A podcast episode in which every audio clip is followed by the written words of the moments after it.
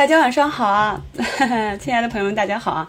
来，我们先呃挑几位熟悉的朋友啊，来帮我们做本期的这个管理员啊。盈亏同源，看看啊，嗯，还有还没有朋友举手啊？呃，我们今天这场呢是免费直播啊，所以可能有一些是呃比较新的投资者啊，不太熟悉，所以我们今天讲的内容也是比较简单，但虽然简单，但是很有用啊。呃，所以需要这个老粉帮我们解答一下基础的问题啊，还需要一位朋友，嗯，呃，电脑可以连线啊，我们今天有连线的活动啊，今天把呃雷老师的，因为雷老师呃安排也比较满啊，也是华西的呃这个对外的形象代言人啊，所以华西证券本身的很多宣传活动啊，也是雷老师在做啊，所以他也比较忙，所以今天呢，我们就先请雷老师呃来讲，跟我们连线，然后呢。呃，到老师讲完之后，我再来跟大家分享我们今晚的主题内容啊。我现在是已经打开了这个，呃，这个观众连线啊。大家好啊，今天比较轻松啊，最近的呃整体的行情就轻松多了，不像之前一样那么痛苦啊。嗯，雷老师您呃进到直播间就可以申请连线了啊。然后我跟大家分享一下，哎，华西证券，哎，你好，哎，好多，呃。好好好好，大家好啊！心向阳光，慢慢的聆听啊！我觉得我们好多灵那个阳光系啊，那心态都特别好。上一次跟大家连的时候，就是我我连一下啊，我们老师来了啊，华西证券的。咱们这个连线是只能一对一的啊，所以这个呃，雷老师您是用啊？对，雷老师来了来了，老师好啊！对，雷老师这个在我们的用户名叫华西证券啊，大家有问题也可以呃经常联系他。现在在喜马上也是有公众号了，好像啊。老师，他这边连线需要一点时间，嗯，我们等一下啊。我先把屏幕给大家共享一下。我们今天这个是邀请我们非常优秀的雷雷老师，连麦中啊，大家稍等啊。好的，嗯，好好，你就是用华西证券交易软件，是通达信同一个系统的吧？应该听说是挺不错的。现在咱们新美团的成员去开户的话，华西还赠送一年的。呃，level 二呢啊，好的好的，嗯，连麦中啊，稍等，嗯，咱们这个喜马拉雅的视频直播它是有一定的呃延迟的啊，大概延迟几秒钟，但是呢，如果是呃连线的话，就会直接啊没有延迟，嗯，大家好，雷老师上一次九月份给我们分享的。呃，这个整个的观点啊，当时行情还是比较扑朔迷离。但是，呃，这个雷老师是首先给我们讲，要稳住大盘，就是看地产啊。当时地产还那么那么的惨，那么的低迷啊，非常的优秀，帮我们预测了一波。那么好在是这波地地产起来之后啊，保证我们的市场啊至少托举起来了。不管能不能够就是涨起来，首先是不向下，然后再搭一个台子，题材再唱戏。嗯。稍微等啊，这个连线有点慢。欣欣老师能听见吗？我们等雷老师这个连麦啊。嗯，今天呢，就是有这么几个方向啊，就是先老师给分析一下咱们近期的行情啊，最近比较热的几个板块，然后还有我们比较关心的春季行情啊，还有这个二零二三年，呃，整个市场啊，应该会怎会怎样的一个方向啊，大概的预判一下，然后有一定的互动问答。嗯，好像还没有连上哎，连上了吗？卡了吗？听到听到李老师声音了，哎，我怎么没听到？啊，我可能是没有那个设回音，稍等啊。哎，雷老师你好。哎，欣欣老师晚上好。哎，听到了听到了，您说。啊，好的啊，好的。我这边能，我这边能听到你啊，啊，你能听到自己声音？对对对。那我这样好了，现在能听到了吗？啊，现在。等一下啊，我设置一下，我把那个回音设置一下。稍等啊，音频声道。稍一等啊，我这个可能要设置一下耳机。雷老师，您直接讲就行了，我这边应该一会儿就调好了。啊，好的好的。啊，我听到了，好了。可以了。啊，行行行，好的，呃，欣欣老师晚上好啊，各位粉丝晚上好，嗯，非常感谢欣欣老师啊，又再次邀请我们来去做这么一个直播，呃，今天的话题呢，我们首先还是来接着上一次的这个房地产市场聊一聊啊，就争取呢把房地产这个问题跟大家来聊聊聊的透一点，然后房地产的问题聊完之后呢，我们也会去展望一下未来啊。最近的呢，就是整个十二月啊，这个到底有什么东西我们还要去关注啊？然后明年可能还有一些什么样的机会啊？我们从关注的这个点里边能看得到。好，呃，那么首先的话呢，我们还是去从房地产开始吧。大家都知道啊，在这个十一月，整个十一月，从这个十一号开始啊，房地产的十六条。然后十四号的这个保函置换啊，还有这个二十一号的这个这个融资啊再度开放，股权融资啊，呃，可以说呢是有非常多的利好啊，甚至还有一些什么大行的六千亿啊，涉房的这么一个融资啊，央行的两千亿的保交流啊，呃保保交楼的这么一个无息贷款，还有这个万亿的一个授信啊。首先的话呢，可能还是要跟大家再强调一下，就是为什么要去救啊？这个也就是我们之前在跟新叶老师做这场直播的时候啊，呃，基本的一个预判啊，就是说这个房地产呢，它上下游牵扯的实在太广。今年的一个房地产销售、融资还有拍都非常的一个惨啊，所以去就出台这些政策啊，倒不是真正是去体谅房企啊，而是说确实就如果说他们倒下了啊，会拖累到中国经济的这么一个基本盘啊。那么这些政策出来之后啊，我们是不是就可以非常乐观了呢？其实呢，也不是啊，也不是。比如说之前提到的这个金融十六条啊，它里边有这个十三条措施里边加了“合理”这个两个字啊，就合理的展期、合理需求。雷老师，呃，我们粉听众反映声音有点小，您能稍微离话筒近点或者大点声吗？谢谢啊！好的，好的，好的。哎，现在会不会好一点？好一点了啊！好好好，行。呃，刚才我们说到这个呃金融十六条啊，金融十六条里边有十三条，它前面是加了一个定语的，就是这个合理啊，比如说合理展期、合理需求。那就有了“合理”两个字呢，它执行起来可能就会比较灵活啊，就可能没有大家想这么呃。就是怎么说呢，呃，这么的有力度啊。再比如说保函置换啊，这个保函置换后，房地产动用的资金呢，也不过是这个竣工所需要的百分之三十，而且呢，还只能用于还债和付工程款啊，不能拿地。这个呢是属于什么呢？保命的一个范畴啊，这个谈不上扩张啊。还有呢，就是银行它去出具这个保函，它实际上呢，呃，就意味着啊，还不上钱，银行要负责啊。银行呢，可能也会去掂量一下利弊啊。就犯不着为那一点点的手续费去趟一趟浑水，所以说整个来说的话呢，呃，受益的还是那些头部的，啊，就是说比较有保障的这么一个房企。所以说上述这些措措施，我们看起来啊，它实际上都有点类似于什么呢？有点类似于啊，就是下了药啊，就救心丸啊，不是兴奋剂，不是说吃了之后啊，这个房企就可以把轮椅开到高速路上啊，这个还没有到这个程度。那这个只是我们从这个近期的一些。呃，发布的一些文件、一些措施里边可以看到的。如果说我们要更深层次的去理解这些政策对于这个房地产啊到底有多大的作用，我们这个可能就要从这个这个三支箭开始说了啊。呃，第一支箭啊就是信贷啊。呃，所谓的这么一个信贷的话呢，就就是银行给房地产的这么一个授信。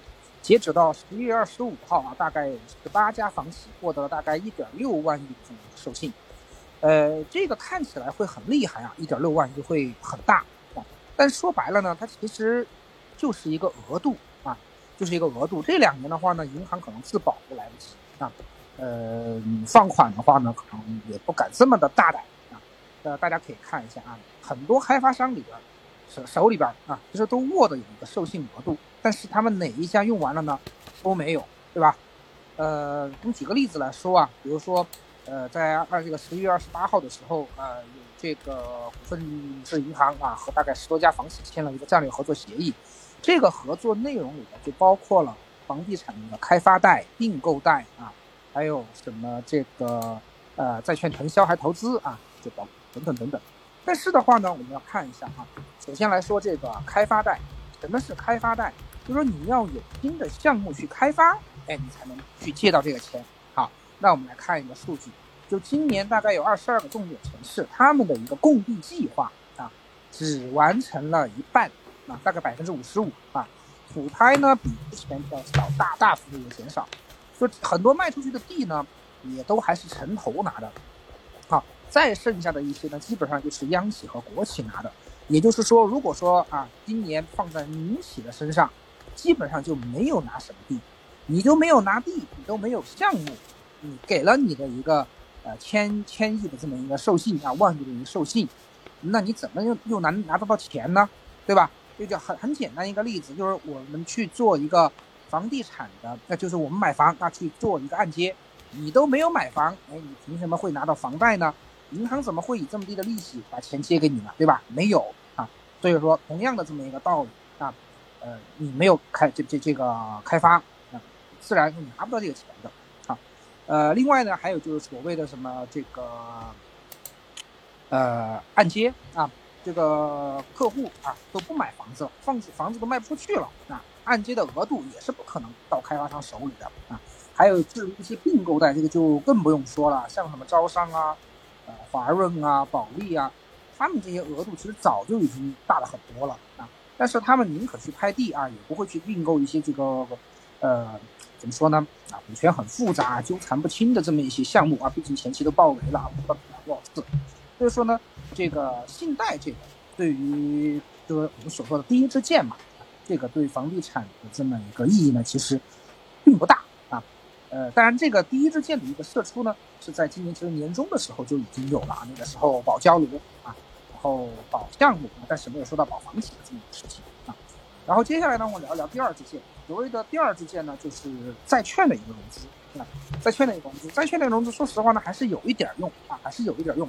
毕竟发出来的呢是这个真金白银，那呃，但是呢有两点需要注意啊。首先，它这个债券啊，它是一个价式发行。什么是储价式发行呢？就先给你额度啊，就有点类似于银行的一个授信，啊，到时候你要的时候呢，你再去走流程、走程序啊，去把这个债发出来。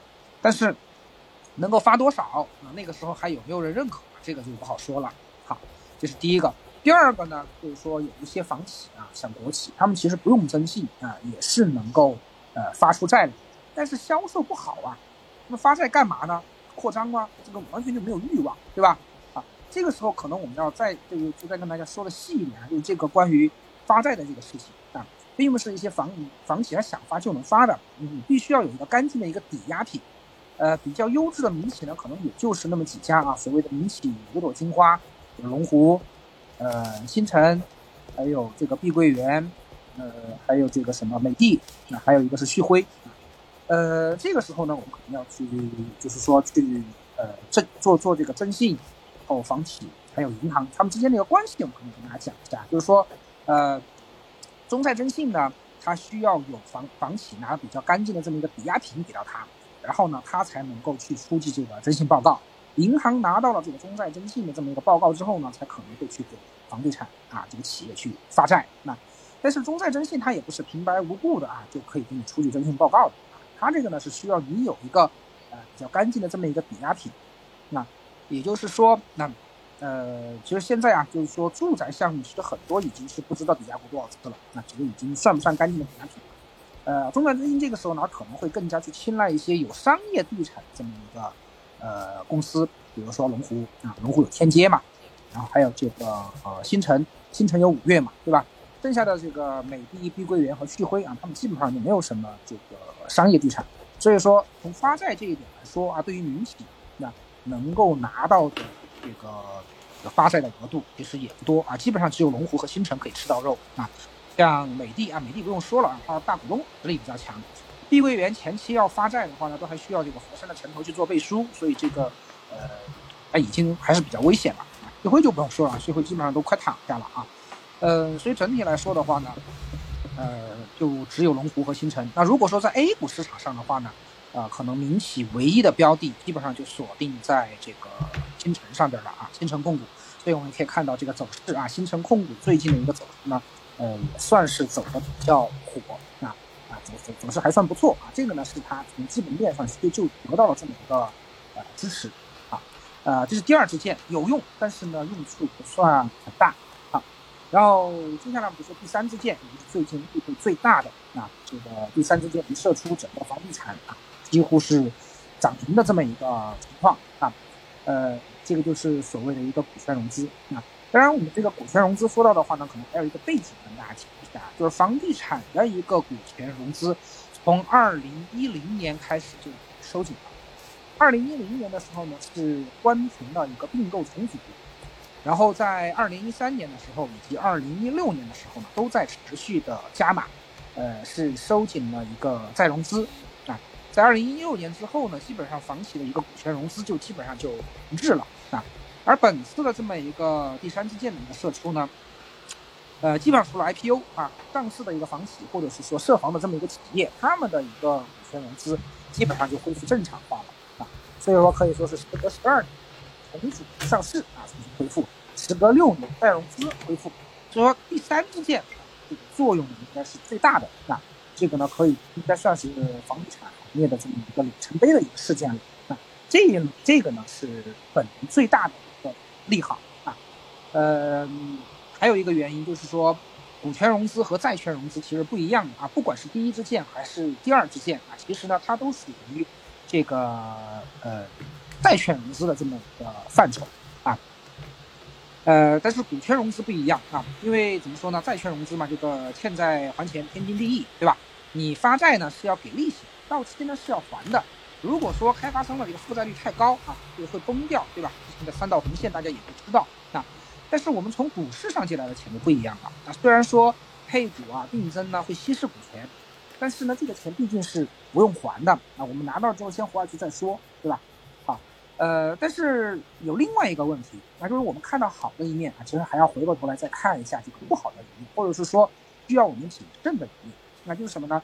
债权人啊，这个拿到了这这拿拿到债权人的这么一个投资啊，他要求的一个什么呢？债权人他要求是一个确定的回报，有确定的回报意味着什么呢？就是说房企它只要有销售，有现金流啊，这个现金流能够覆盖一个短期的债务以及这个债务背后的这么一个利息啊，它只要能覆盖这个，整体来说就已经能够啊，对于对于债权人来说啊，他就已经能够接受了啊。但是股权投资就不一样了啊！对于股权投资人来说，他们要求的就是我在支付完利息之后，我要有剩余回报。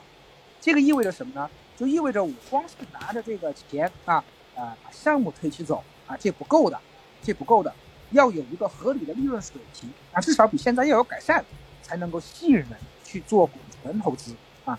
所以说呢，这个股权投资要能够做起来，是极度依赖地产的一。个销售额的基本回升的啊，所以现在这个市场啊，可可可能投资者就要问这个房地产企业啊，问这个问题，就我凭什么要去买你的股票啊？除非什么呢？除非售楼部里全都是人啊，除非土土拍啊，火爆的不得了啊，然后一波大涨又是一波大涨啊，这个时候投资人可能才愿意去啊投资这个房地产啊。呃，但是这些我们其实，在短期内啊，基本上是看不到的，啊，基本上是看不到的。但是为什么，就是房地产又会涨呢？啊，我们分析了上面的这些措施啊，看起来其实力度很大，但是仔细一分析呢，好像中间还就是里边还是有一些，呃，怎么说呢，意义不算很大的这么一个，这这这个力度吧，就还是有一些瑕疵啊。那么为什么要涨呢？其实更多的一个上涨原因啊，不是因为这些措施本身，而是因为政府释放这个措施的这么一个态度。这个态度是什么呢？它体现出就是，只要这个地产它支棱不起来，那么我就会有进一步的政策加码啊。未来几个月如果药不见效，那我就继续加大药量啊。从最近十一月份这个政策出台的一个密集程度，这一点呢，基本上是确定的。所以只要有政策的加码。就可能会出现预期差，而只要有预期差，就能够推动这个股票的一个上涨，啊，这个呢可能才是最初期的这么一个呃股票上涨的逻辑啊。但是有一点啊，就是我们就说上面讲的啊，哪怕是第一支箭、第二支箭、第三支箭，我们按照基本面去理解，也不是所有的房企都能够享受到政策的这么一个红利的，所以我们还要区分房地产的一个短期逻辑和一个长期逻辑。短期逻辑呢，基本上就在这一轮上涨里边在体现了，那就是，呃，政策的一个连续刺激。那目前来说呢，是已经基本上兑现了，而且这个短期刺激呢，也是一个全面性的普涨。啊，普涨之后呢，就是一个大概率就是一个分化。分化之后呢，长房地产的一个长期逻辑啊，基本上就会出来。啊，房地产的一个长期逻辑是什么呢？就是地产企业出清之后的剩者为王啊，剩下的剩啊，就在那些寒冬之后能够活下来的企业，他们呢才能够真正去享受中国城镇化发展的一个红利啊。所以最后比的啊，不是曾经有多辉煌啊，像恒大这样啊，不是这个啊，比的是穿越周期之后啊，历尽千帆之后，看谁能够活得更久啊。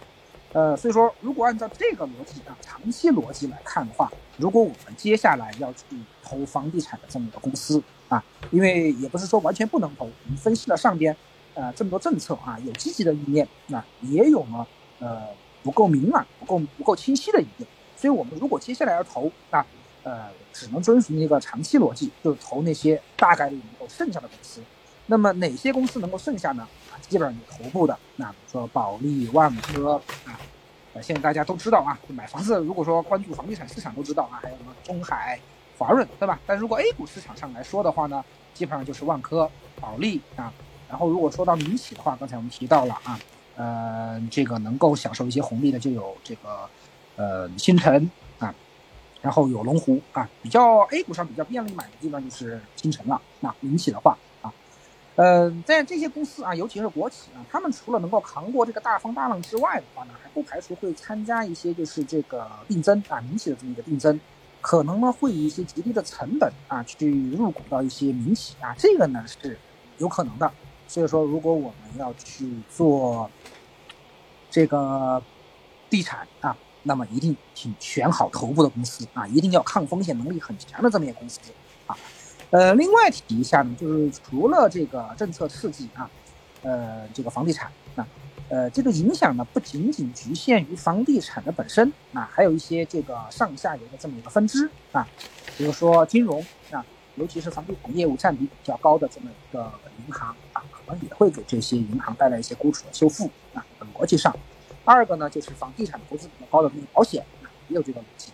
另外呢，就是下一的这么一个。呃，家居呀、建材呀，因为地产的一个再融资放宽了这个对保交楼的这么一个限制啊，定工端的这么一个建材会更好。呃，主要就是什么呢？就是说和大型的房企有合作啊，去做精装房的啊，集中供这个批量供应这么一个呃设备的，比如说厨房、厨电啊这么一些，那还有这个地砖呐、瓷砖呐，批量可以批量供应的，和房企有合作的这么一些公司，它那个弹性呢可能会更大啊。另外呢，就是刚才说的家家电嘛啊。家电的相关性呢可能会要弱一点啊，但是，呃，跟这个精装房相关的主要还是烟机、灶具啊、厨卫电器嘛、热水器啊这么一类，包括电暖啊、中央空调这么一类，可能这个呢和呃这几个分支吧，地产的关联度呢要大一些，大一些。呃，另外的话呢，还有就是上游的一些化工、黑色系啊，这个呢就是螺纹钢啊。焦煤啊，这些跟这个链条可能比较长吧啊，影响呢相对来说也会比较间一些，所以呢，可能呃行情体现的不会特别明显啊。好，那么这个呢，基本上就是我们对于房地产股票的这么一个逻辑。那就说总总结一下吧，那就这个政策呢，呃，实际上呢是有用的，但是呢用处可能没有大家想的这么大啊。但为什么初期会涨这么猛呢？还是大家看到了。发政策背后的一个态度啊，如果说还啊这个政策啊房地产还支撑不起来，那么后续可能还会有政策，这个呢是催生往上走的这么一个原因啊。在短期，如果说从长啊短期的这么一个涨幅可能已经啊多多少少有些兑现了或者基本兑现了，但是如果从长期来说啊，我们去关注什么呢？关注整个房地产这个供给出清之后剩下的这么一个公司。因为蛋糕呢还是那块蛋糕，但是吃蛋糕的人少了，每个人吃到的也就多了啊。虽然说整个市场还是存量市场，但是对于活下来的这么一些房地产企业来说，他们是有增量的一个市场份额的。那对于这些公司会有一个利好，所以我们关注头部的这么一些房企啊，啊，不是所有的房企都会有受益的啊，这个大家一定要注意了啊。那么我觉得讲了这么多之后，除了房地产的股票啊，相信大家可能。还会去关心一些这个房价啊，但是房价的话，可能每个城市不一样啊，可能每个城市不一样，那我就只能泛泛的跟大家再去谈一谈啊。首先还是谈一个基本规律啊，就是说关于房价会不会涨啊？呃，首先给结论吧，短期内会比较难啊，因为过去十年我们可以看到，房价的一个大涨，基本上呢都是从刺激居民的一个需求开始。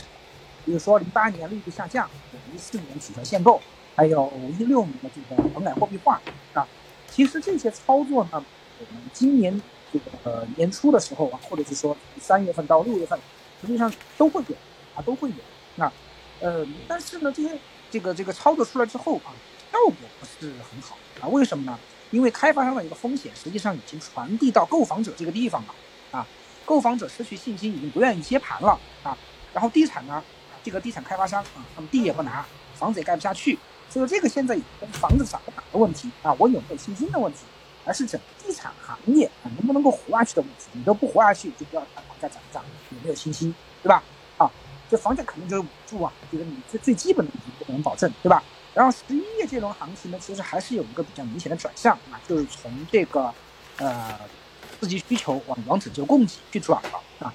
呃，保这个交楼啊，往这个保产业去转了啊，所以现在的话呢，还不是谈房价涨不涨的时候啊，这就是我们短期房价要怎么样谈啊，还因为还没有到谈房涨涨的时候，为什么呢？举举个最简单的例子啊，现在呢，地产之前已经这个 可能快咽气了啊，才抬进这个 ICU，才开始去抢救，然后你就问他，哎，下周能不能去 KTV？这个可能没啥意义，对吧？说如果说整个房地产要涨，首先你要保证，呃，资金链不要断，断了的能够补上，然后呢，该交的房能够交啊，这个实际上是对房地产啊，就是这个购房者信心的一个树立。那信心树立之后，对房地产的态度也才能转变。那呃，那这个转变呢，也不是一朝一夕的事情，所以说需要时间。那所以就是短期可能要上涨还比较的啊。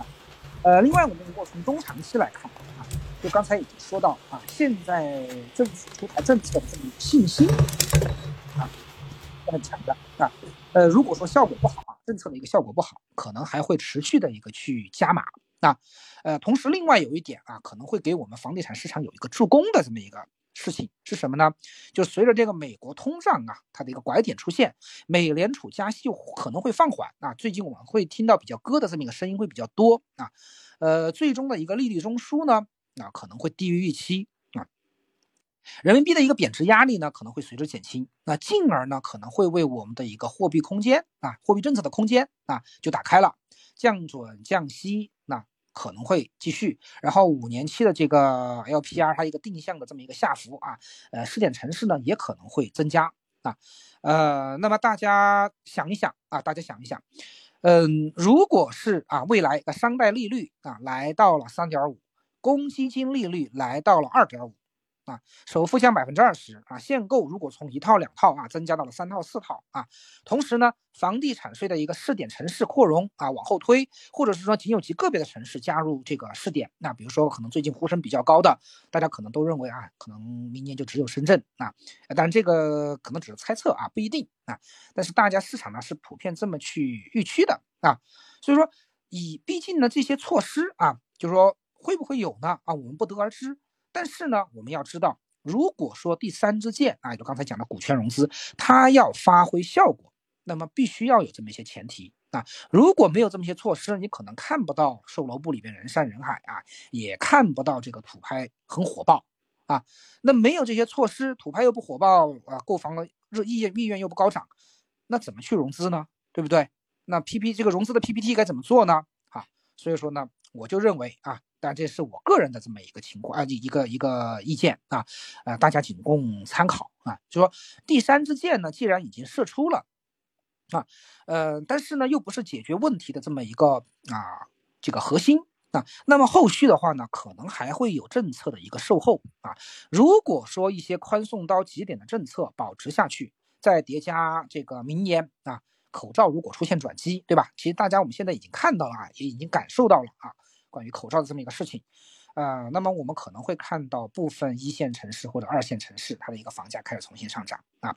毕竟呢，这个怎么说呢？人类的一个本质吧，就是不断的去去重复这个历史哈。呃，这个呢是一个比较中长期的事情了啊。这个可能明年都不一定出现啊，这个就看后续政策怎么去演绎了啊。呃，那今天要讲的内容基本上这么多，最后呢还是跟大家再提醒一句啊，大家一定要谨记，以后的一个房地产的格局啊，是胜者为王，赢者通吃啊。呃，买股票一样的。如果说要去买房子、投资房子啊，也是一样的。小的公司啊，风险很很大的，那就最好不要碰。买就一定要买这个头部的啊，房子也好，股票也好。好了，那今天基本上呢，就跟大家分享这么一些内容啊，谢谢大家啊，也谢谢欣欣老师。谢谢李老师啊，就是因为我们平常是用那个多人连麦啊，没用这个直播连过。忽然发现 我要把我的麦克风关掉的话，李老师声音就更清晰了啊。好，就跟大家总结呃，跟总结一下，李老师看看我这个理解对不对啊？就是说我们这个房地产的政策呢，就如果是呃刺激没有效果的话。还有可能啊，有这个希望，政府会继续加码啊。但是呢，我们第一波这个炒作基本上高度啊，就个股上高度，我们二级市场上已经差不多了。然后大家在选择参与的时候呢，就如果稳健一点的，我们最后是清库存，然后整个头部的企业慢慢的在这个市场中走出来的话，就是刚刚老师讲的那几家企业，我们可以长呃重点关注啊。那么关注一下他们这个成长的机会、低息的机会。那么至于其他的被市场上呃炒起来的这些高度的呢，就是短线的这种短。资乱炒的，大家就要注意一下风险，对吧？哎，是的，是的，基本上对对对。然后还有就是上下游的分支，如果不想做房产的话呢，我们其实前面也讲过，像瓷砖啊，然后跟这个大型房企有合作的，因为那个精装房用的一些厨具呀，呃，然后这些呃周边的啊。特别是就是前期房产跌的比较惨，现在就是这些周边的，它前期这一两年跌的也比较惨，我们可以去关注一下。从技术上来看啊，因为有这个概念配合，能不能够说有一波呃短暂预期的行情，能够让我们就是吃到肉啊，稍稍赚一点啊，是这个意思是吧？哎，对对对，就房地产。冶炼的这么一些个股，对，然后然后我再问个问题，我就关一下麦，老师给我们讲讲，就简单讲一下，就是您对今年春季行情，马上就春节了嘛，今年春节特别早，就是一月份嘛，然后我们节前节后应该，比如说有什么机会要把握呀，要不要持股过年啊，然后就是提升仓啊，或者有什么注意事项啊，时间节点啊，还有就是明年的看法，好吗？嗯，好的好的，行，好。嗯，总的来说的话呢，今年就是从现在开始啊，整体来说市场是向好的啊，因为在之前，呃，我应该也提到过啊，就是我们关于中国啊整个基这个这个股股股市啊，它跟我们的一个经济基本面啊最近是很密切的，而影响经济基本面的呢，一个就是刚才我们所提到的地产啊，如果地产倒下了。经济基本面会很难受啊，但现在呢，我们看到措施来了啊，所以一个呢，呃，这个已经改改改善了啊，还有一个呢，就是这个疫情啊，疫情的话呢，这个相信我不用不用我说啊，大家也已经感受到变化了啊，所以说有两个重大的这么一个转折点啊，算是一个利好啊，实际上是已经出现了，所以对未来的市场整体呢，我们可以稍微乐观一些，这是两个利好。其实呢，呃，还有一个利好。那啊，应该还是非常重磅的。那就是什么呢？就是中美关系的一个缓和。中美关系的一个缓和，我们至少从两点可以体现到啊。就是第一点是什么呢？就第一点就是这个在 G20 峰会上啊，呃，我们国家领导人和美国总统的这么一个会面啊。虽然说呃很简短啊，报道呢也没有大篇幅的报道，但是呢，从会后的这么一个新闻发言稿，我们能够很明显的读得出来。呃，两个关系在缓和，啊，还有一个是什么呢？还有一个就是最近啊，不知道大家有没有关关注到啊，就是美国司法部是撤销了对呃孟晚舟的这么一个指控啊，撤销了这么一个指控，这实际上也是两国关系缓和的这么一个标志啊。美国和中国的关系缓和啊，对于两国的经济实际上都有好处啊。这个呢是我们可以看到第三个利好啊，这个利好其实很大，但是呢我就不展开说了啊。呃，那么还有两个事情可能是我们接下来要关注的啊，其中一个呢，刚才我其实已经提到了，就是十二月的一个呃美联储的一个议息会议啊，因为从现在来看啊，嗯，这个美国的一个通胀压力呢是慢慢的啊看到拐点了，所以说十二月如果美联储的这么一个议息会议啊，总的来说结论会偏鸽的话啊。那么对于我们的一个货币政策的这么一个侧走啊，会比较小。那么我们货币政策会有更大的空间，对我们未来一个经济的复苏还是股市的复苏都有好处。那，呃，这是我们未来需要关注的一个点，就是十二月的美联储的一个议息会议。那还有一个呢，就是十二月的中央政治局会议啊。呃，甚至包括中央经济工作会议啊，以及可能年后的有什么一号文件，那这些关于农业的啊，三农问题的。那其中最重要的呢，我觉得要关注一下这个十二月的这个政治局会议啊。政治局会议呢，其实是每个月都有啊，其中四月、七月、十月以及十二月呢是最重要的啊。嗯，就是每个季度开端的那一个月啊，以及这个十二月，十二月呢尤其重要，它会对今年做一个总结，对。这个明年呢，做一个展望，很多的一个投资机会呢，都是会出现在这个，嗯，怎么说呢？这个中央政治局会议里边啊，所以这两个会啊，这这个中央政中央政治局这个会议呢，可能会让我们看到未来的这么一个机会啊。嗯，在开会之前，那可能现在会比较明晰的，那就是怎么说呢？还有一个。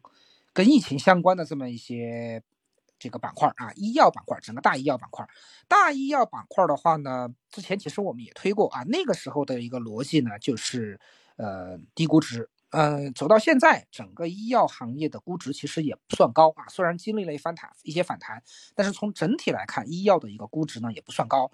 而这一次疫情的这个防控政策的一个优化呢，也可能会催生出一些不同的细分领域啊。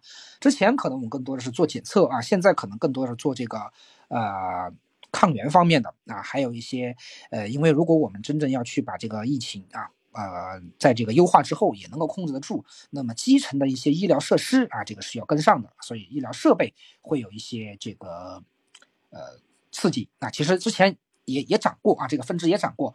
另外的话呢，就是要加强对这个脆弱人群的这么一个保护啊，包括疫苗，对吧？这一些可能未来都会有一些行情。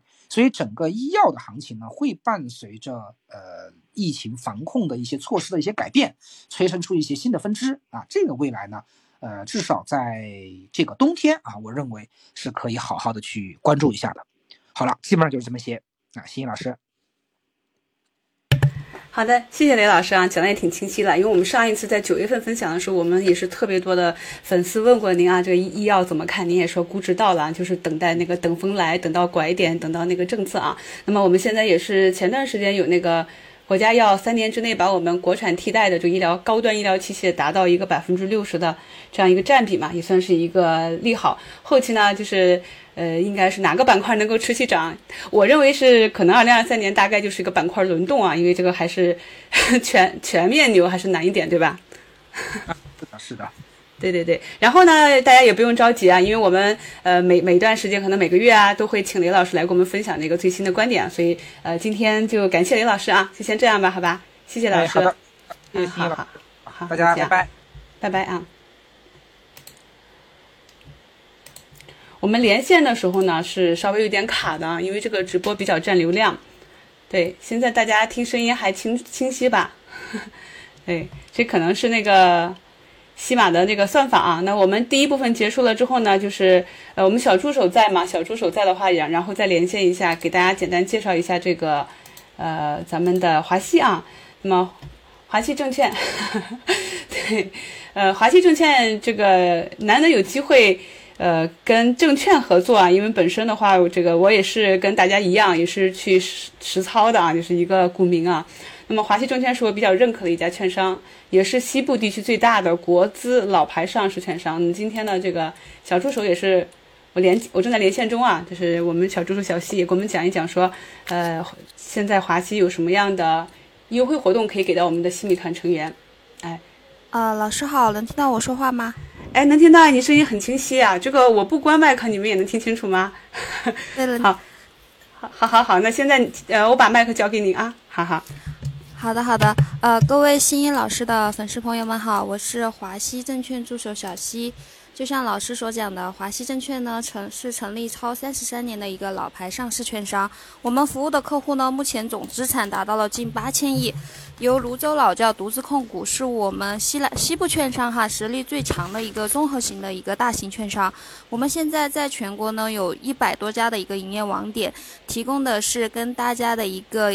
呃，就是七乘二十四小时的一个线上服务，所以说，如果说大家能够选择我们华西证券，除了我们会给到线上线下的一个多维度服务之外，还会给大家提供到一个一对一的专属专业的客服。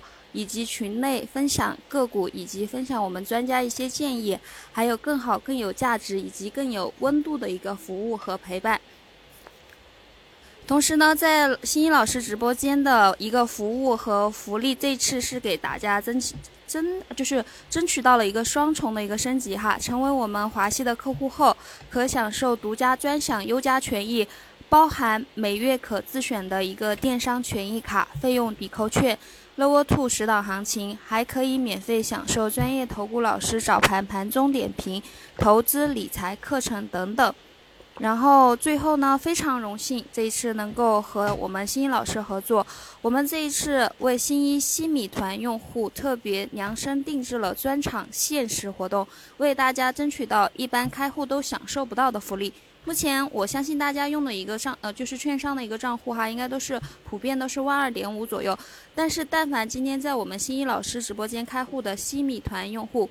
既可享受万一点五的一个低佣开户，并且还能够领取到华西为我们新客户和独家定制的一套投资礼包，包含 Level Two 十档行情的一个连卡，一张那个二十元账户费用抵扣券，还有专享的新客理财券以及智能 VIP 中心的一个季卡。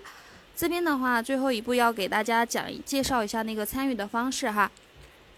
就说这边要扫描西西米团后面的那个售后页的一个客服二维码，我们会有漂亮的小姐姐引导大家完成开户，然后即可获得以上所有的福利哦。除去开户的一个投资礼包哈，这次的话还为大家争取到了家政的一个投资福利，就是通过西米团开户并且完成投资任务，即可获。得我们新老师西米团的一个月卡会员哦，这个是免费，就是说您完成任务之后可以免费送到给大家的，机会难得，然后数量有限。如果说大家粉丝朋友们有兴趣的话，可以赶紧来开户哟。嗯，小七你好啊，就是我们有用户问说，那个华西证券可以用电脑端登录吗？可以的，这个等会儿的话，呃，就是说这些涉及到的问题，可能就是我在我会在评论区，就是老师您说的时候，我会一一做一些回复哈。然后这个的话，呃，就是您看是我现在会会不耽会不会耽误到您直播？呃，没关系，如果时间短的话，您可以简单讲一讲。呃，就是说，我们的目前华西证券是电脑端，我们目前是支持通达信，还有我们自己的一个华彩人生的一个有一个流金岁月的一个电脑版，就是我们 PC 端的一个软件都可以的。到时候的话，我们的客服小姐姐也会直接，如果说有需要的客户，你加了我们客服的微信之后，然后跟他讲你的需求，他都会根据您的需求给您做一个一对一的答复，好吗？啊，可以连接同花顺吗？呃，可以的，但是目前的话，同花顺是仅支持那个 PC 端，就电脑 PC 端，呃，就是呃，就电呃，就电脑端，就 PC 端暂时还不行。对，其实通达信的那个下单比较方便，它那个关联的账户会更方便一点，更快。对，就就是目前能够支持的是通达信，那个可能同花顺后期可能会就是说电电脑的话，这边还在争取。好的，好的，那就这样吧。我我就那个小助手小七，你可以在那个留言区跟我们那个朋友们继续聊天。然后我们时间也比较久了，就开展今天的内容，好吧？好的，好的。好，那我就关闭连线。哎，好，好，谢谢啊，好，再见。好，我关掉连连线啊，然后我们就快了。好，我们来今天的内容。啊，今天这个内容呢，咱们呃，其实，在平时的节目中和新米团中都讲过很多次了啊。但是呢，呃，我感觉每个人的接受度不一样。就是有一些朋友啊，像我们有那个大米粒跟我讲说，的全部的课程啊，几百个小时听了好几遍啊，就而且细细做笔记。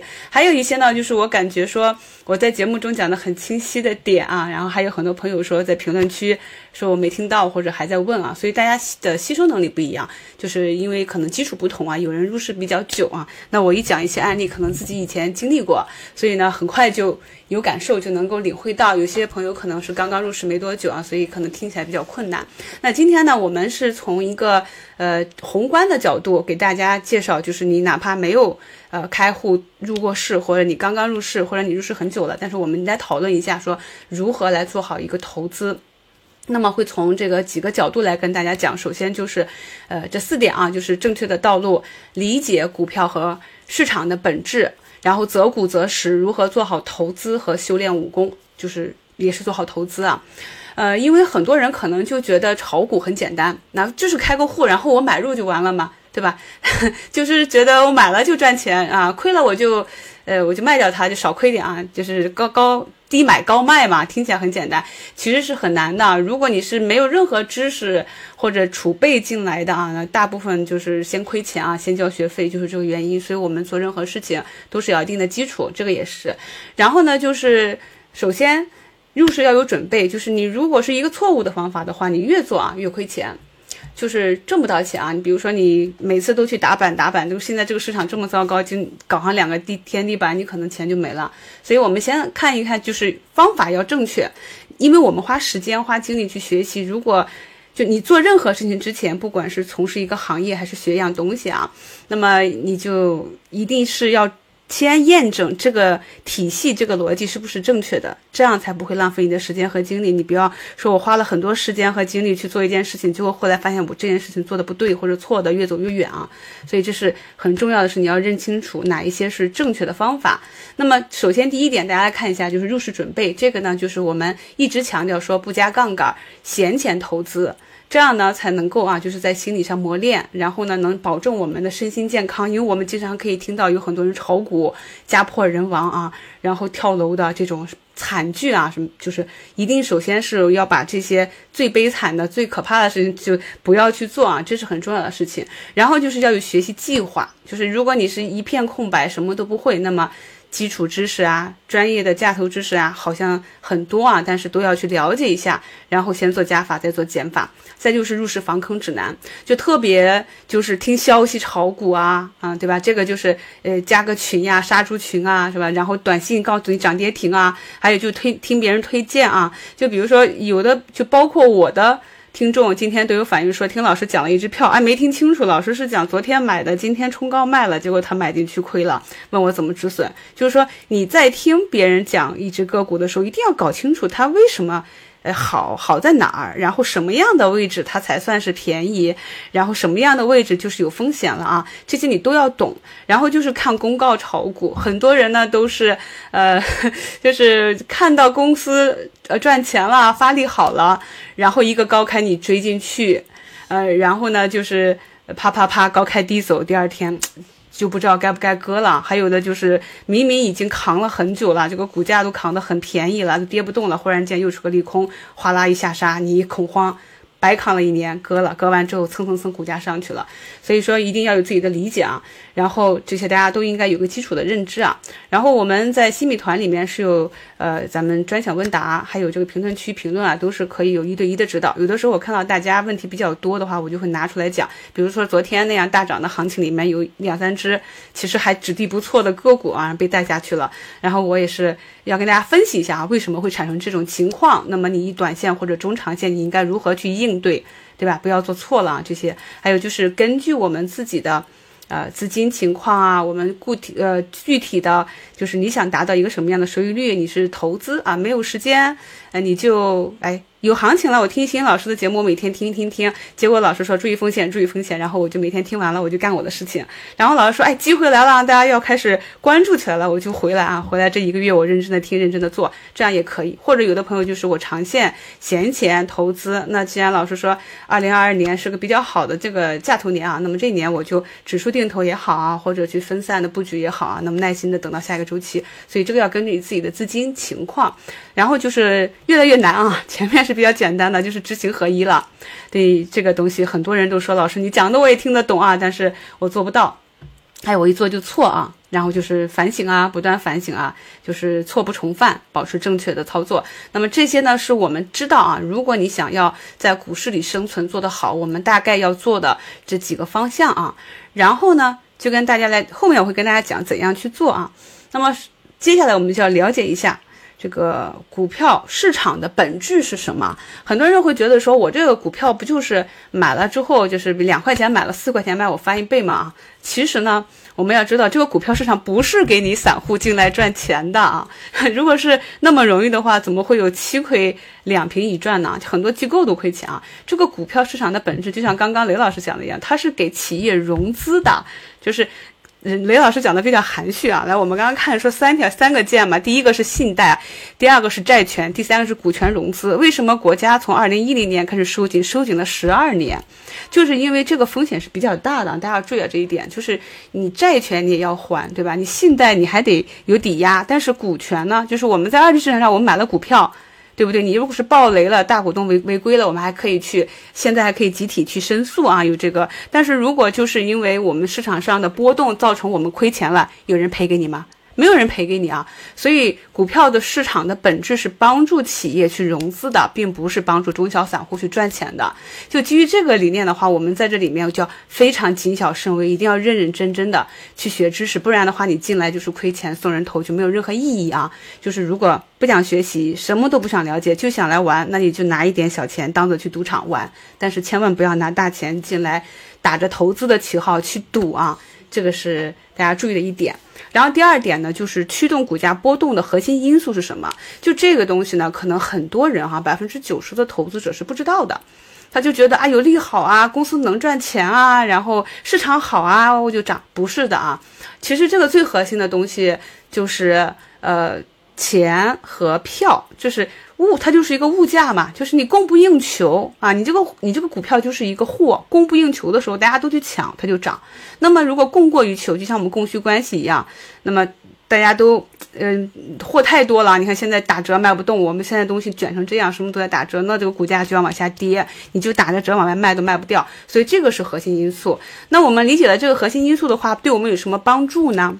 对我们的帮助就是能够减少我们就是那种。执拗啊，就是你很固执，我不甘心，我一定要怎么怎么样，我就不信它不涨，这怎么这些都是不对的啊！就是我们理解之后就会知道，说我在呃二零二一年那个时候，基金在二零二二年挣了很多钱的时候，我就说那个基金赚了这么多，后面呢就可能不太好走了啊，大家要注意风险。那么整个二零二二年又是一个基金小年，就是我们场内和场外的资金情况，以及你分析一个板块和个股的资金情况和筹码情况，这个对我们分析。股价上涨，它会形成一个上涨的趋势，还是下跌的趋势，很有用的。所以我们在很多时候呢，不能凭着脑子说，我感觉它要涨，我感觉它要跌，这样是不对的。所以一定要理解，就是理解市场它运行的一个逻辑，理解板块和个股运行的逻辑。我们只有理解这一点，再结合技术，我们才能够。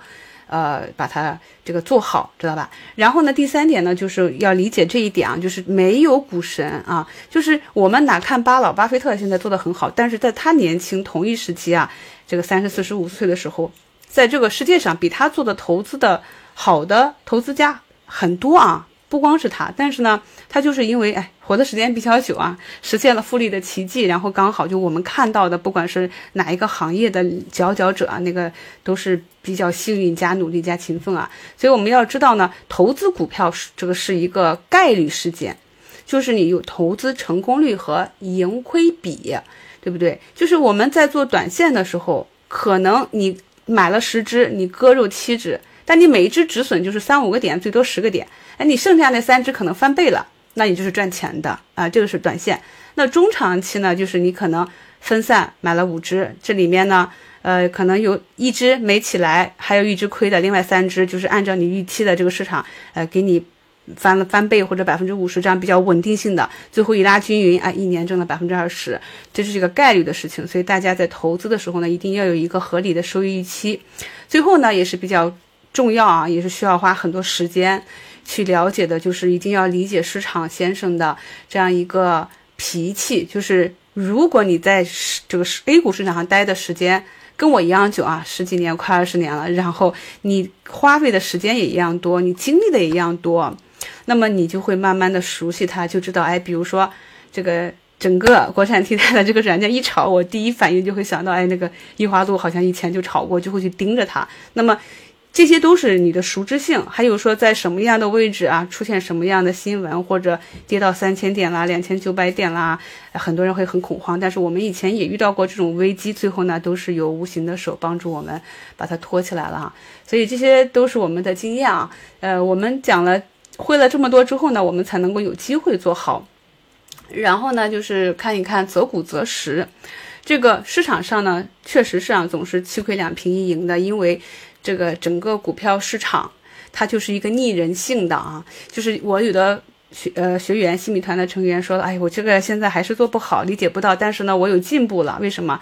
就是当我现在非常非常想买的时候，呃，我忍住啊不买，我再等等。非常非常想卖的时候，我也忍住我不卖，就是因为它就是会折磨我们的内心。因为说到底，股市的这个交易是一个资金的博弈啊，还是一个心理性的，对吧？然后呢，散户在牛市里亏的最多。其实呢，这个。比较简单，说起来比较简单，道理你都懂，但是细化起来，这个我们用了好几节视频课来讲啊，是，然后就是你要是细讲的话，讲十个二十个小时也能把它讲出来啊。因为呢，就是大家现在，比如说现在吧，就十月回来之后那样一个暴跌，很多人都很恐慌，说要回到前低，然后我跟大家打气说。哪怕是跌得最惨的这些硬科技、六八八科技股，依旧是有前途的。我们一定要 hold 住。这个时候，就算你不买、不加仓，你也不能割肉，对吧？我天天在，就是我们在大跌的时候唱多，在大涨的时候提示大家要谨慎啊。就是因为在这种时期，熊转牛的时期，整个情绪是很恐慌的，资金也在观望，没有人敢买。那么你可能就算你买了，你买一点点，但是等到整个赚钱效应来了之后啊，这个大家都赚钱了。你就大胆了啊，然后就是追涨啊，就是高位加仓一把亏光。所以我们可以看到，在牛市里，大家都好像都赚钱，但那个是账面浮盈，你很难把它结算下来，离开市场很难。而最终呢，可能往往就是坐过山车，并且在过山车下山的路上去不断的加仓补仓，最后亏到熊市，然后再挣几年，挣到心力交瘁、死心了，然后再离开市场，然后等到别人跟你说，哎。这个市场又好了，又可以来投资了，你依然不信，对吧？我说熊市最容易赚钱，因为我们可以看到这些国呃我们国家的这些优质资产啊，在熊市里就很便宜了。你去看一看，腰斩都是标配，然后再往下就是，今年还有很多个股都是两折三折的啊。那么很多朋友就觉得说啊，起不来了，这股价没戏了啊。但是你回头看一看，他们在过去的一波一波里面也是这样走的，所以在熊市的时候，至少可以保证说，我们呢不会买到太贵的东西，然后我们就是输时是输时间不输钱，然后你的持股成本越低的话，你的抗波动力就越强，对吧？如果你买入一只个股个股之后呢，马上就拉了一个呃百分之二十。三十离开了你的成本区域，那么它在上方再去波动的时候，你就能拿得住啊，呃，也是比较容易去布局的。而且我们根据指数点位去做金字塔建仓布局，就为什么我跟大家说抄底，抄底要，呃，一定要是在底部啊，一次性买满啊。就像我的洗米团也是一样的，就是在我洗米团刚刚。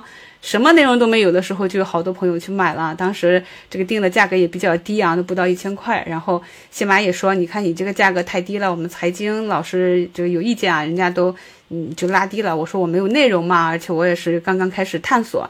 那么伴随着我们两年过来之后，我们新米团有就几百期节目啦，几百个小时的课程啦，就一套一套的都出来之后呢，也累积了很多内容啊。所以这个价值也是价格随着价值合理的逐步的。我跟大家也讲了，我们就是每三四个月这样呃涨一个板，涨一个涨停板，一直到一个比较稳定的阶段之后呢，就是大家都学到了知识。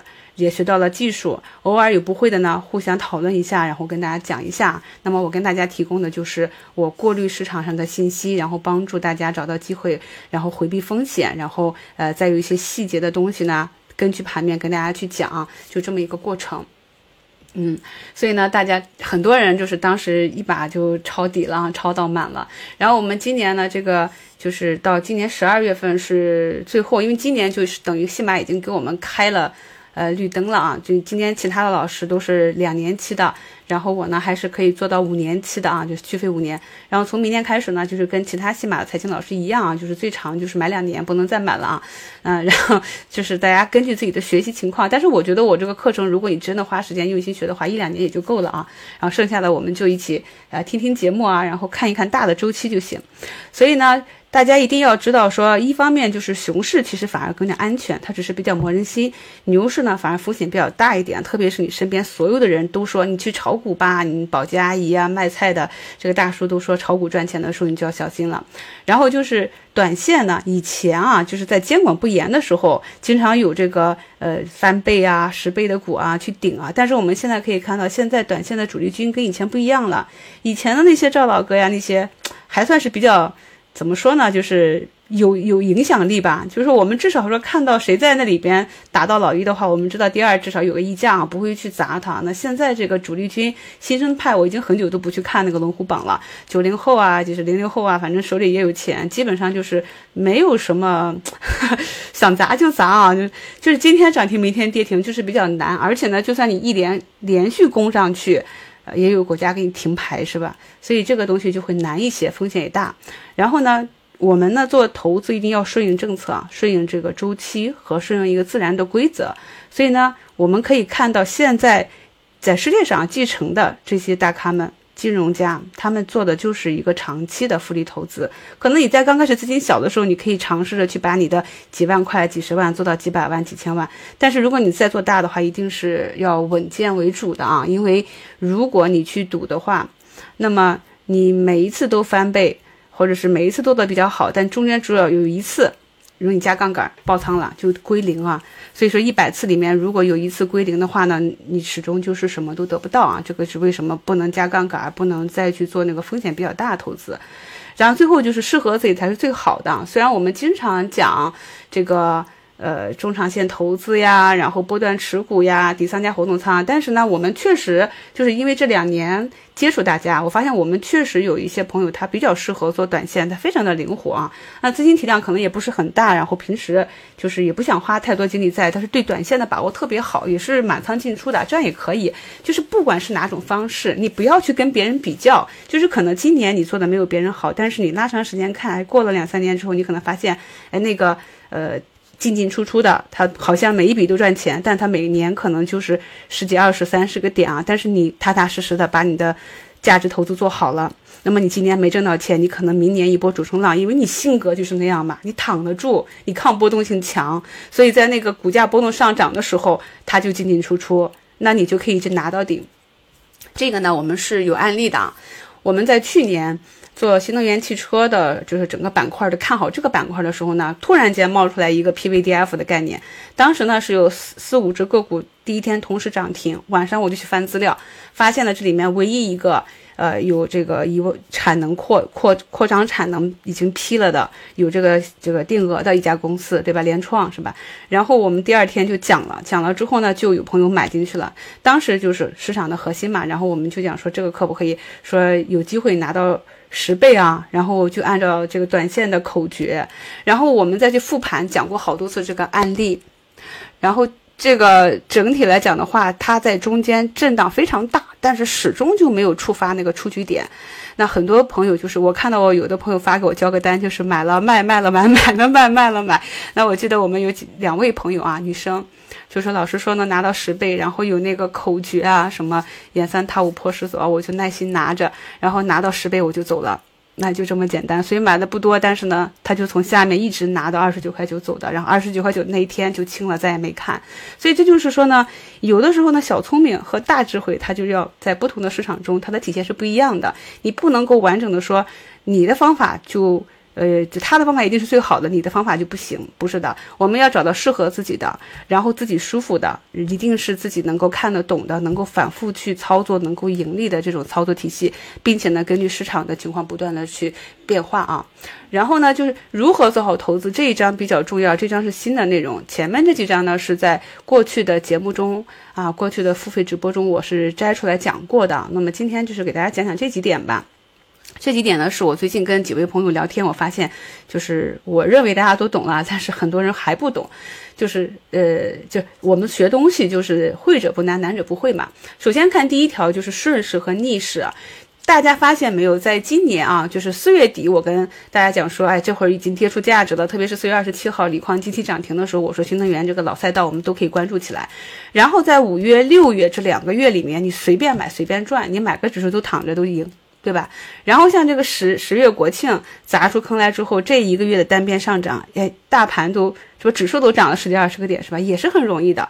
这就是什么呢？这就是你在顺，我就像说我们赚到钱，我们收益好，不是因为我们是股神，我们做的多好，而是因为呢，就是它市场环境好，容错率高。你哪怕今天追涨了。你只要不第二天不割肉，你耐心等一等，第二天给你一个，它会有一个更高的溢价，你可以持股，你可以出去啊，这是市场给的钱。那么如果在股灾的时候是三四千家个股都下跌，也有几百只或几十只个股它能涨得很好，但是这种概率就很低。对吧？我们就有一句话，就是下跌趋势不抄底，上涨趋势不清仓。我跟大家看过我的案例啊，除了赚钱的，我也跟大家呃那个讲过我我自己尝试。大家看过我去年去测试墓园的底的时候是六十买了五十八个，五十五测试五十四个，五十买了四十八个，最后一直到四十才测试出来。每一次都是呃一两块钱啊，三五个点的止损，最后四十那波一路涨到六十，百分之五十卖出，然后就赚钱了。就是其实你是有方法的，但是呢，你要选难的 hard 模式还是简单一点的模式。如果呢？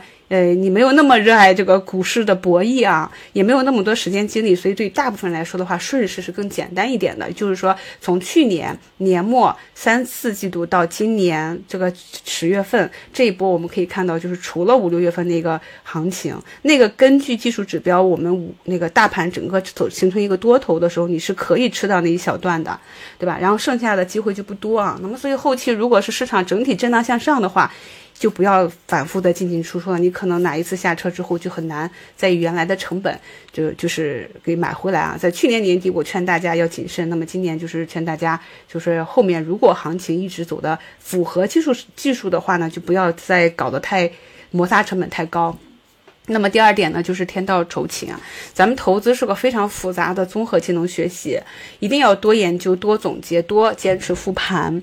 我平常跟大家讲了很多的呃技术指标、各种方法啊，但是你如果单一的去看，不放到个股中呢，你会发现说很难复制。嗯，然后就是第三点啊，股市的反身性，这个在以前的心理课程中是讲过的。那么简单两句话总结一下，就是股价体现的是一个预期。啊，就是挖掘的是一个预期差，所以大家要理解它跟那个整个企业经营的情况，它是有一个差值的。所以不管是见底还是见顶啊，都是一样的啊。就是我们不要，你要等到市场经济真的数据见底开始向好的时候，那你可能已经没有这个好价格了，对吧？见顶也是一样的。然后第四点特别重要啊，很多朋友都是，哎，我赚了几个点我就跑了。呃，然后我亏了，我就躺躺吧，我看我能不能躺回本。然后我不但躺，我还要补仓，这是错的。止盈要慢，我们不有口诀吗？止损要果断啊！这个这个东西是很跟很多人相悖的。我们天天念说斩断亏损，让利润奔跑，对不对？你回头看你买过多少牛股啊？你熊市底部的时候，你肯定买过票，对吧？肯定买过很多牛股，但是没拿住的啊，这个是一点。然后还有就是说呢，关于止损啊，是不是所有的？有的朋友，我我有一次提呃跟大家互动的时候啊，我说那么你止损几个点啊？有的说我中长线就尝一尝啊，这十个十个二十个点，我短线我就三五个点。有的朋友说我这两个点三个点我就要止损，你要去考虑个股的波动啊。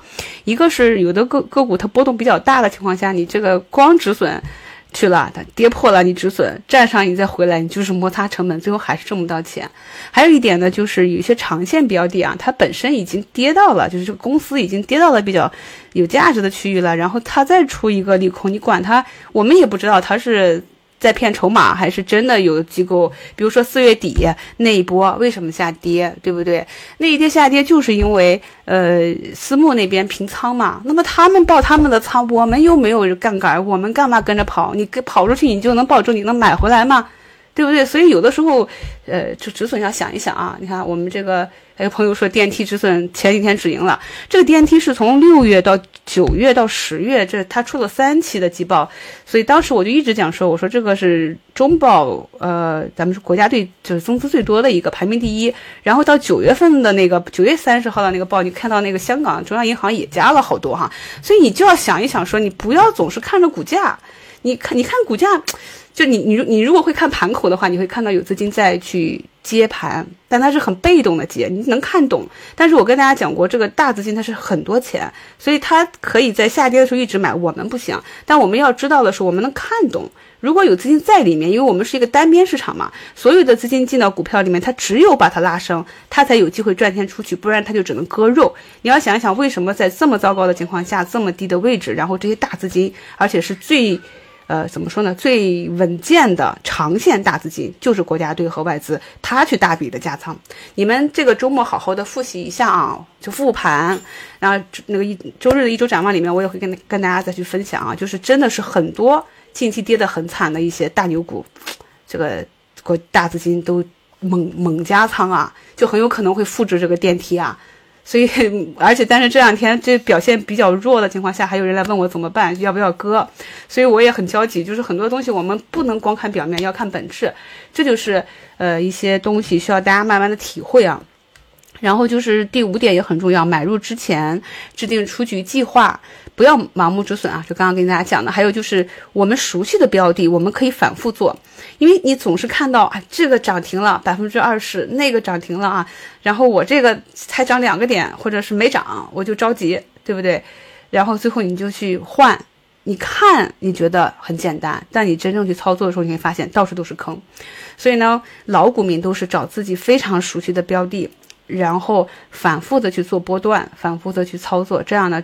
如果突发了，比如被市场带下来，或者一个减持，或者有个什么短短期利空了，他才知道是短期该出来到什么位置再买回来，还是呢我扛着，或者是说呢我顺势我逆势加仓，这一定是要熟悉的标的才能提高胜率啊。最后一点呢，就是我们经常讲的这个仓位管理啊，因为大家理解这个风险是涨出来的嘛，机会是跌出来的，也是说如果让你来做这个股票的话。你会，比如给你一百万，你会选择在去年三千七百点的时候梭哈进去建仓，还是在以前五千点、四千点时候建仓，还是我们现在回头看今年三千点以下两千八、两千九的时候就建仓？这个道理是很简单的嘛。但是呢，你身在其中的时候，你会觉得很恐慌或者很兴奋。你要知道，那个底就是恐慌杀出来的，那个顶就是兴奋顶出来的。对不对？去年那个和盛硅业连续五个涨停板嘛，六天五板，那么大个家伙，你看疯不疯狂？我拿着都害害怕，我都觉得天天都涨的真的很害怕。你就只能按照技术去拿，等到它涨不动了去走。所以大家要理解这一点。那个仓位呢，像我们老股民，你熟悉的标的，在大盘不好的时候，点位低的时候，你多买。然后等到它慢慢的涨起来了，你有了一定的，比如涨了二三十个点啦，三五十个点了，你根据个股的股性和大盘的情况，你把个股和整体的仓位再一步一步兑现，这样就能够避免说牛市亏钱，熊市牛市亏很多，一个牛市过来之后大家都亏钱，这个是非常基础的道理啊。然后就是根据呃个股的确定性，比如说你刚刚我们刘老师分析的那几家房企，你看一下啊，那万科可能第一天涨完了。高开低走是吧？第二天的小十字，第三天涨涨停了是吧？今天又横一下，好像来来回回就十几二十个点。你看其他那些五一什么多爽啊，天天涨停板是不是？你觉得哎，这个挣的少啊？但你要想，你选那些小标的，它的弹性和它的风险度，那如果它忽然间下跌了，你是割肉还是加仓还是拿着不动？你不确定嘛？但是像中军呢？比如说我们现在讲的这些行业的龙头，它可能有一些修复的，它已经跌的比较便宜了。你比如消费类的这些龙头，呃，在历史上的估值低于二十倍的就比较便宜，对不对？然后呢，你们拿着之后，等到那个整个情绪回归，到不了四十，到个三十，你也是，呃，整个从戴维斯双杀到戴维斯双击，你能有个三五十个点的收益。那么这个是确定性的，公司在那儿摆着，你天天用它的东西，它不会暴雷，不会。就是一下子垮掉，那你去买一个名不见经传的小公司，然后可能期待着它被爆产、爆炒，还不知道它能不能炒起来。而且现在这么多退市的公司啊，所以大家就是在配置仓位的时候，为什么我短线呢？就是呃，我成功率也挺高的，但是我自己上的仓位就特别少，因为我跟大家是一样的，我仓位特别大的时候。我就能够把我自己看得懂的，我就可以死死的拿着。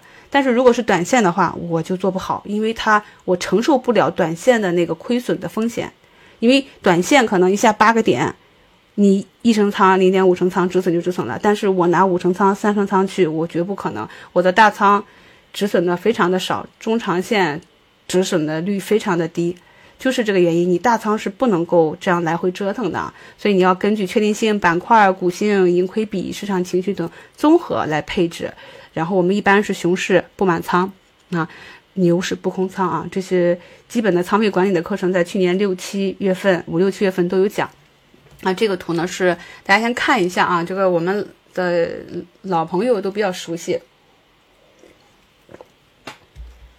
对，虽然说咱们的市场呢现在已经扩容到五千家了，我们的指数就铆定在三千了，就我们可能也很难说，呃，四千、五千、六千啊，除非说国家把 IPO 给停，呃，IPO 给停了，它不停的话，可能就比较难。但是呢，我们去看个股，特别是各个行业的板块指数，或者是那个，呃，就是中证三百啊这些、一百啊这些指数，你会发现说它其实大盘指数是失真的，很多个股它距离在，也就是以前二零一五年那个五千多点的时候，它其实已经涨了好多好多了，就是指数是失真的，但个股人家你你复盘，你前复权后复权，你看看已经涨很多了，所以这个就是，呃，要根据大家一定要理解，就不要。流于表面，你要是只是看到一个表面的这些呃信息的话，就很难说把这个投资做好。然后这个是我跟大家讲的，就是刚刚我们整体分析的一个是价值投资者，是你如果真的是有些人他一点股票都不懂，他也不懂技术，但是他懂企业，他懂市场，他懂周期。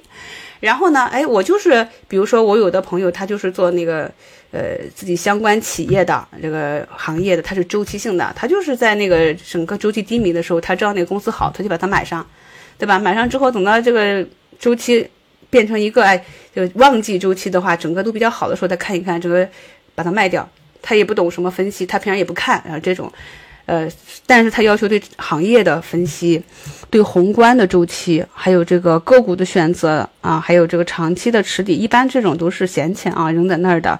就比较多，买大盘指数的那些啊也可以，然后短线呢，就是我们要偏重，就短线基本上偏重的是一个情绪和一个资金的情况，但是如果我们能结合基本面啊去做的话呢，你比如说一波炒作里面，不管是房产还是疫疫苗啊、疫情这些，一开始大家都炒，但到最后真正能走出来的，就像我今天在收评里还是五评里跟大家去分析的那个。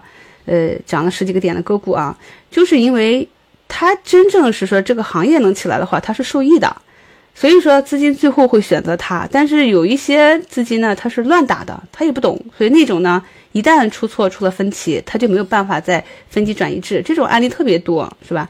所以呢，如果你能够把两边都能结合起来的话，这个时候就是不管你是做中长线还是做短线，都是有帮助的。这个是讲短线嘛。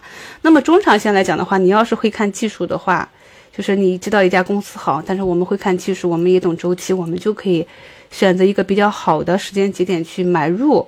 然后短期呢，哎，我们发现整个市场好像，比如说十一月中旬跟大家讲的短期见顶了，那么你的这只个股呢，好像也有点走不动了，那么你可以减减仓啊。那这个走不动了，它不是个感觉，它是技术分析。然后你这时候你剩下的底仓，你就可以拿着，等到哎这个调整的差不多跌不动了，你再把它买回来。这个就是技术辅助，所以我们是以估值作为一个基础，然后用技术图形来辅助。有的时候呢，公司在暴雷之前，它会有股价上的表现喋喋不休，然后最后暴雷了。所以呢，我们在投资中啊，首先就是要分散投资。你像以前那么牛的乐视都退市了，是吧？所以一定要保护自己的本金。一个是分散投资，另外一个是当走势持续的低迷、低于预期。特别是我们看到哈，就是缩量跌不要紧，放量的这个大资金，我我自己有一个案例，我以前做过一个，呃，盛达股份，ST 盛达，ST 的后来，我们之前在那儿做的时候就赚很多钱，那个老大也很牛，然后又是搞电影的，以前很久以前，好多年以前，那个呼呼呼往上走一波赚钱，然后停牌，然后。就做的非常好。后来有段时间呢，我就发现，哎，我们盘中就看到大资金往外逃，那个操盘的那个风格一看就不是专业的啊，就是特别的拙劣，拉起来就是往外砸，拉起来往外砸，砸的就很丑。然后我当时心里面就觉得不行，要小心，就开始减减减，最后就，呃，触发了我的终止操作的时候，我就出局了。最后就是赚了钱出去了，就没有再去买，就一直观察。我天天都看到资金往外跑。那你能看得懂资金进出吗？这个东西你得看啊。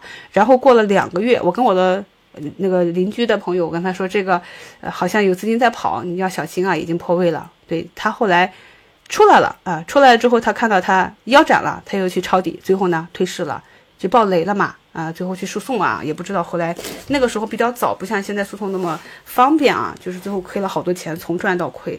所以我们自己呢，因为散户嘛，得到那个消息少一点，就是我们可能比较滞后，但是我们能看懂图，我们的优势就是我们进出比较灵活，不像大资金几个亿、几十个亿进出。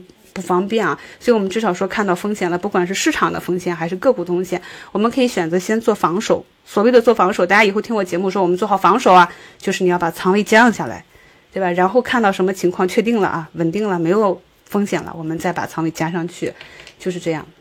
然后这里有几期节目呢？呃，就新关注我的朋友可以去听一下啊。就是一个是复利啊，就和投资的这个核心理念。就你如果一个人跟我说给我支票，然后我 我那个能翻倍的，或者我拿着不动一年能挣多少多少点的，这个这个心态基本上是很难去赚到的。给你说了这支票你也拿不住，因为我是经历过的，真的是要跟心态相关。另外就是很多人不懂什么叫定投啊，就是。它这个定投不是说你 有的朋友说老师，哎，这个指数可以定投吗？我说挺好的，在底部，然后呃，差不多两三天就来问我一下，老师怎么还不涨啊？要不要割肉？要不要止损啊？这个大家理解一下，什么叫定投啊？然后这个微笑曲线，就定投微笑曲线为什么能笑起来？为什么能笑起来？就是因为它底部的那个弧很很长，就是。这个股价低迷，就指数低迷的时间越久，你去定投的份额才越多。然后当这个周期结束开始上涨的时候，你才有越多的这个存货。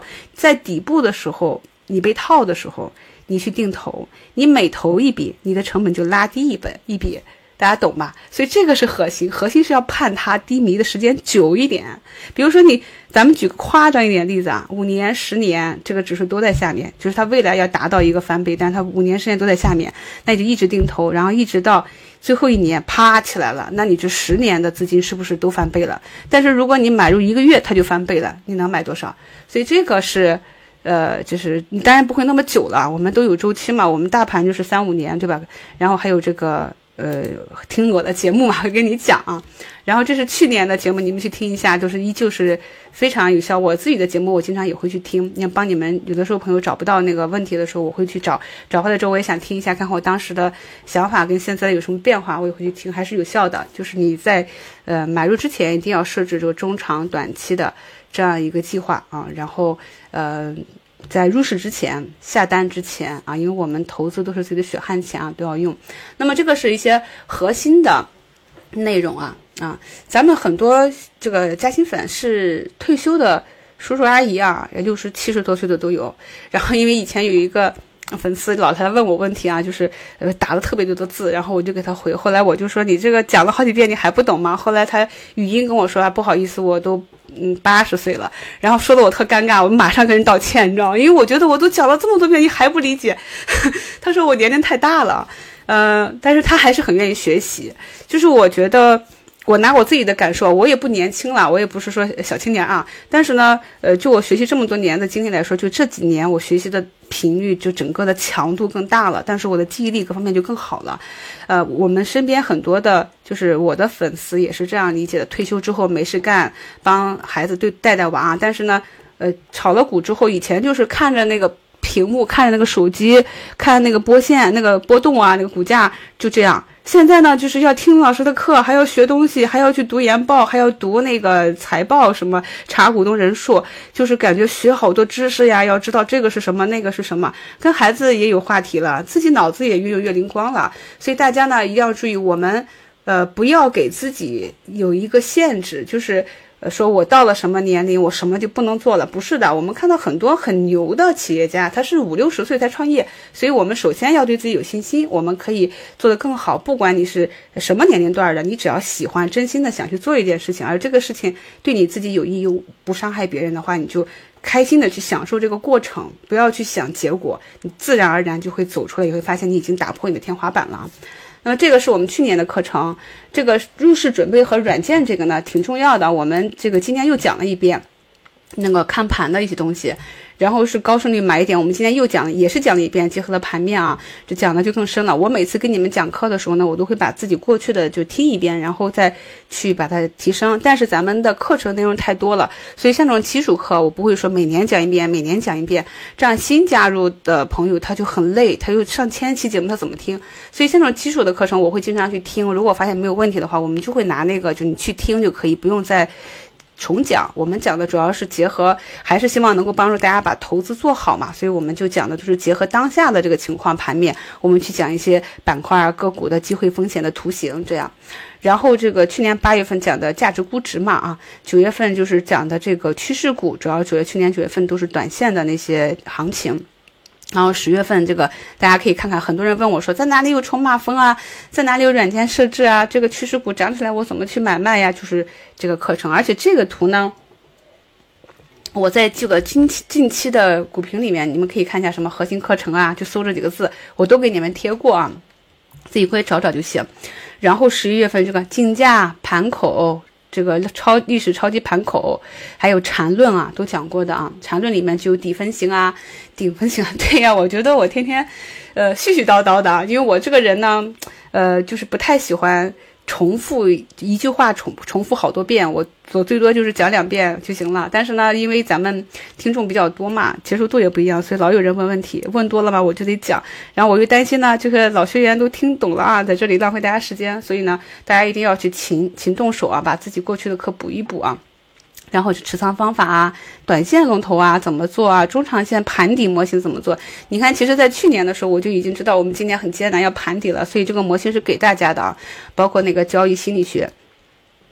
然后呢，今年你看看盘软件设置一遍之后呢，因为今年上半年一二三四月份都在跌嘛，都在跌，我们就没什么其实行情可做。我们去年把仓位降下来之后讲了风险，去年十二月二十二号讲的风险之后，这个今年。前第一季度确实，我又不能叫你们空仓啊，确实市场上还是有热点的。那个时候基建炒的还比较好，我们就每天早盘讲讲短线啊，小仓位去搞一下啊，然后就是教教大家怎么看财报、财报啊，补补基础知识啊，然后交易口诀啊，操作技巧啊，康波周期，你看讲的都是这些。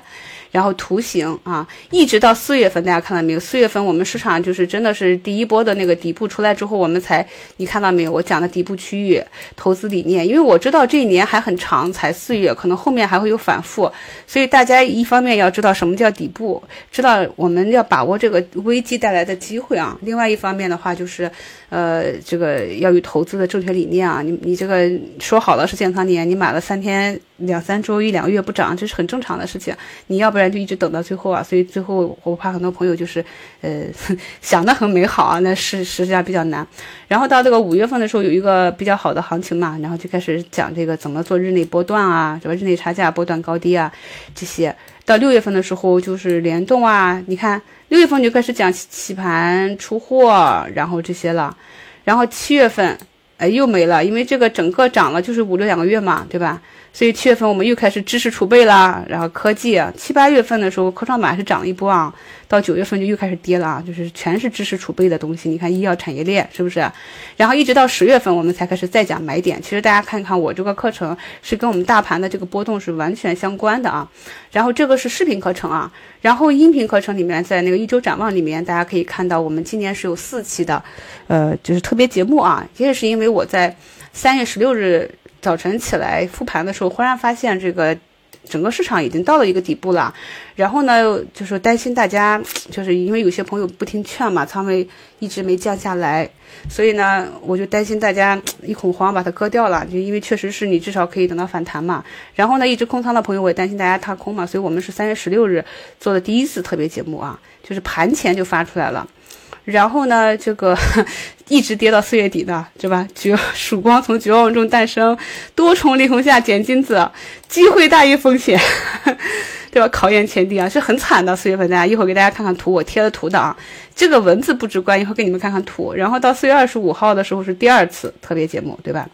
然后就跟大家去匹配这个历史大底和当下的数据情况，就是我们从估值上来看市场贵不贵了，对吧？你你买了这个，这就是属于左侧的，因为你至少要等到我当时怎么讲的，我们要等到美联储加息到第三次，我们才能够确定说市场是不是真正的走出一个底部结构来啊。所以前面的这些呢，就是你呃短期的啊这个，但是我们要一直在市场中才能感受。然后四月二十六日，我还跟大家发呢，那午中午还在跌呢，对吧？细品恐慌交易日带的机会，一直跌到二十七号，二十七号还有一个大阴线呢，大家记得吗？一会儿给大家看看图啊，所以。在那种情况下，都两千，这个数是跌破了的。两千八百多点的情况下，还有几个人敢跟你说买 买，坚定看多呢？很难呢，特别是已经跌了很久了。这个二零二一年的九月到十二月就一直在跌，然后到了过年之后又是一直跌，跌的幅度非常大，所以这个时候大家跌的应该是完全没有信心了啊，所以。我为什么有这个信心？是因为我在二零二一年的下半年，就十二月那个展望里面，就跟大家讲了会有这个情况，所以这个其实就是在我预期之内的，它发生了，然后符合我预期，然后我就告诉你们。但是如果你开始不理解我给你讲的周期，你也因为那个是牛市的环境嘛。我们因为二零二一年其实很多人都在亏钱啊，呃，否则都要亏钱。但是呢，呃，我们因为做的是资源类的老赛道嘛，所以还是赚钱的，运气比较好。大白马什么都亏钱，所以其实挺伤人心的。然后。五月二十五日是第三次特别节目，然后我也跟大家讲了什么大盘底部密码啊，怎么去搞啊。然后到了这个，我看第四次在哪里啊？就是九月二十七号。你看我们中间中间呢这块呢，就是涨完了之后就又开始跌了嘛，所以又跟大家讲什么风险啊，看到没有？这个风险机会呀，怎么兑现呀？然后怎么测算呀？这个压力位啊，怎么测算呀？然后一直到了这个咱们九月底十月初。才是第四，这个才给大家去讲这个底部左侧建仓的三种策略。那这是明显的告诉你该到底部左侧建仓的时候了，十月十号。然后这是近期的图，大家这些标题在节目中大家都可以看啊。对，然后可以看一下这个是去年的十二月二十二日，当时就专门给大家开的直播讲的那个蓝眼睛啊，上证在三六七八点到三六七五点出现一个蓝眼睛，在这个位置你看跌成什么样？是不是很惨啊？这个这个东西呢，跟上涨是一样的啊。你看下跌的时候呢，就是一波下跌、反弹或者横盘，然后再一个加速下跌，然后再这样。然后有的人在这儿抄底成功了，或者没成功，在这儿抄底割肉或者是止盈了，就是大部分人是这样抄底下来亏了割肉，再抄底割肉亏了，再下来不敢抄了。就说，哎，图形是一样的，它还得跌。但是你要想一下，不管是大盘还是个股，它的绝对位置是不一样了，绝对位置。低了，越跌越越安全了。虽然它的这个幅度很小，因为这个地方我跟大家讲了，这个地方是私募割肉割的嘛，它没办法清仓了嘛，所以它这一块清仓特别好，因为它清仓之后就没有套牢盘，它会反弹特别强烈。所以这些东西我现在回头给你们讲，你们就理解了啊。但是当时之前我就跟你们预告了，然后中间也跟你们讲了，但是很多人可能没办法去体会啊。那么大家跟着我一块儿走个。一个牛熊，然后我们再来一波的时候，大家就很轻松了啊，就是早上，呃，看它下跌暴跌啊，那就该干嘛干嘛。到了收盘前，半个小时开始看看，然后收集收集筹码，买点货就完事儿了啊，是不是？其实就那么简单啊，上涨也是一样的。然后看一下这个是，呃，去年十二月份给大家画的这个图，这是美股的二零一八年四这个整个四次加息的时候啊。的表现，那你看我们 A 股是一二三四一直往下跌，所以当时就是预判说，二零二二年可能全年都是下跌，到年底才有机会。但是为什么提前给大家讲了呢？就是因为到了四月份的时候，已经把全年的这样一个跌幅给跌出来了，所以提前跌完了嘛，那么就可以看一看了。我们把估值合适的就看一下，这个是十二月二十二日的节目，然后这是今年的啊，就刚刚跟大家讲的这几期节目，大家看一下，这个就比较直观了。因为我看盘，就是对于个股和大盘的话，它关键的位置那个图形在我脑海里的，但是咱们的朋友可能就做不到这一点，嗯，包括第二天或者是接接下来一段时间它怎么走，我们大概都有个数。小时候看那个《大时代》，觉得那个股神好牛啊，他画出第二天的那个波动图啊。后来我遇到几个老股民也可以画出来，告诉我说这三天之后才涨，就觉得好神奇啊。直到最后我们自己掌握了规规律之后，才发现说啊，原来其实它就是这样啊，可以可以大概齐的预判。像有些个股平台整理均线没没那个合拢，筹码峰没。整齐之前，它就是不能涨，就是一个震荡整理，那也就做了差价嘛。所以你看懂了之后，这个没有那么复杂。可以看一下这个位置，就是我们三月十六日第一次盘前特别节目，这个大大的大长腿啊，当时是这样一个角度跌的还比较惨啊。上面上午的时候还在跌，我早晨就跟大家说可以买了，然后一直到下午的时候，中午我们副总理讲话才拉回去啊。这是这一波政策底。那么第二波呢，就是这个四月底这一波。我跟大家说到五一了啊，那五一节前效应再加上整个可能会杀的比较凶一点啊，就第二次机会。这个四月二十五号、四月二十七号都跟大家讲了。那么这个呢是整个反弹过程中的第一根大阴线放量的，然后当时很多人就认为可能是不是反弹结束，该像这样继续往下走了。我说没有啊，我说这个还是一个比较好的加仓和右侧买入点啊。这是一二三三次的这个，其实你如果按照这个节目严格的去做加减仓的话，今年这个。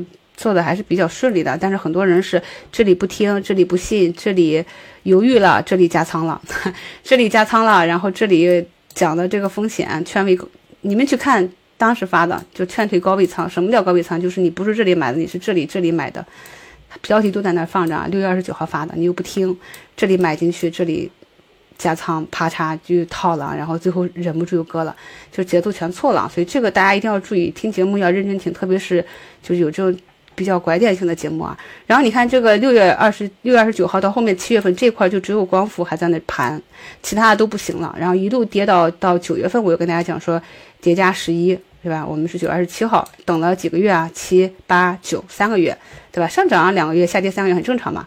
然后我们才说，哎，第四次特别节目，对吧？然后这里挖了个坑，啊，现在就慢慢走起来了。那么在这个比较细化的节目里呢，你们去听一下，就是如果你一定是对波动这么敏感，要去呃把收益做得再好一点的话呢，我们是在十一月十六日，就这个位置嘛。